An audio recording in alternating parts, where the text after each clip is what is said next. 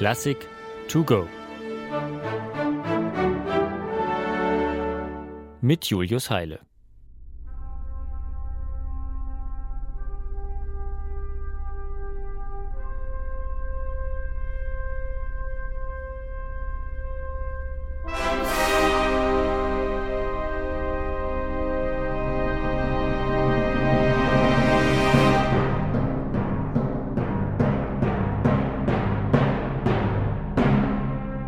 Welches Kopfkino spult jetzt bei Ihnen ab?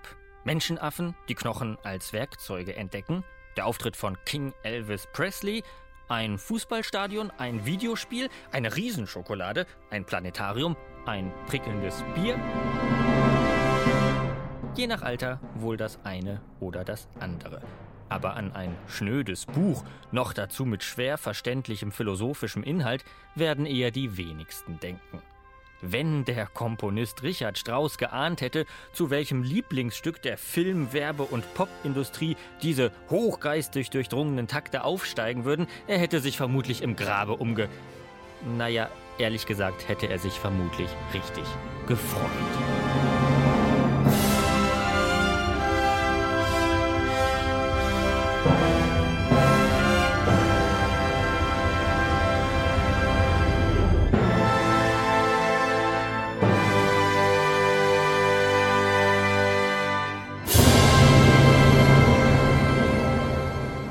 Ist unmittelbar packende, ja unproblematische Musik, der man nicht unbedingt gleich anhört, dass sie von einem Text inspiriert ist, in dem Sätze wie diese zu finden sind. Was groß ist am Menschen, das ist, dass er eine Brücke und kein Zweck ist. Was geliebt werden kann am Menschen, das ist, dass er ein Übergang und ein Untergang ist. Zitat Ende. Noch Fragen?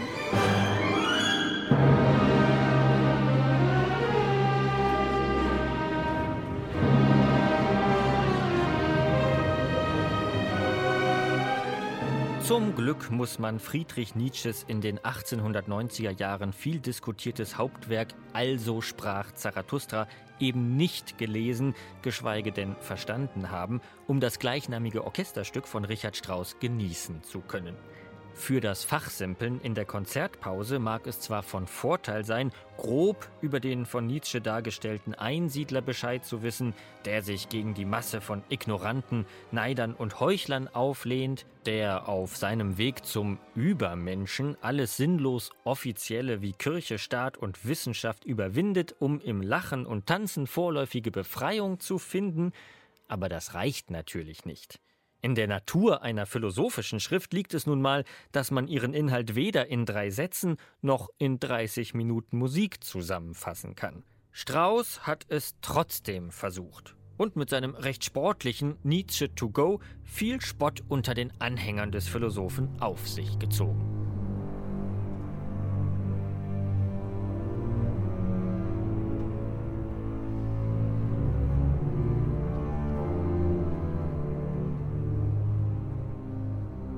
Vielleicht sind genau solche Spötter dann übrigens in der mit Absicht etwas überkorrekt und wenig sexy daherkommenden Fuge porträtiert, mit der Strauß den Abschnitt von der Wissenschaft bestreitet. Denn darum geht es in Also sprach Zarathustra auch, um die Selbstinszenierung eines überlegenen, freien Künstlers, der es gar nicht nötig hat, sich mit langweiligen Spießern und besserwisserischen Nörglern herumzuschlagen.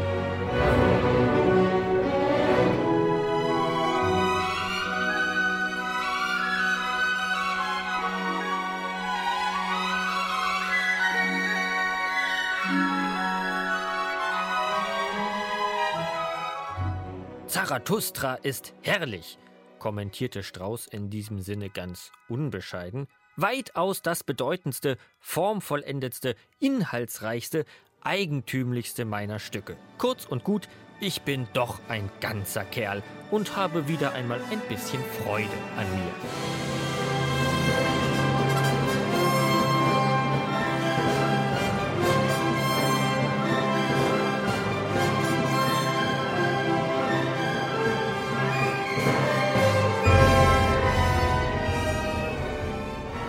Also doch mehr klangverliebter Ego-Trip als musikalische Zivilisationskritik?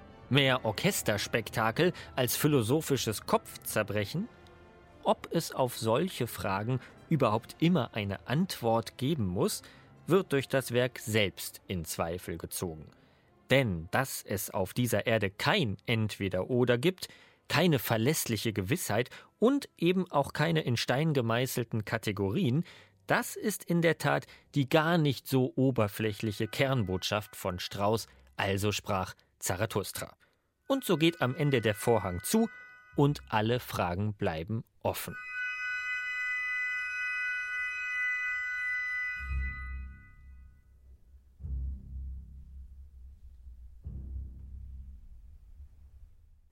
Eine digitale Werkeinführung des Norddeutschen Rundfunks. Weitere Folgen finden Sie unter ndr.de-classic to go.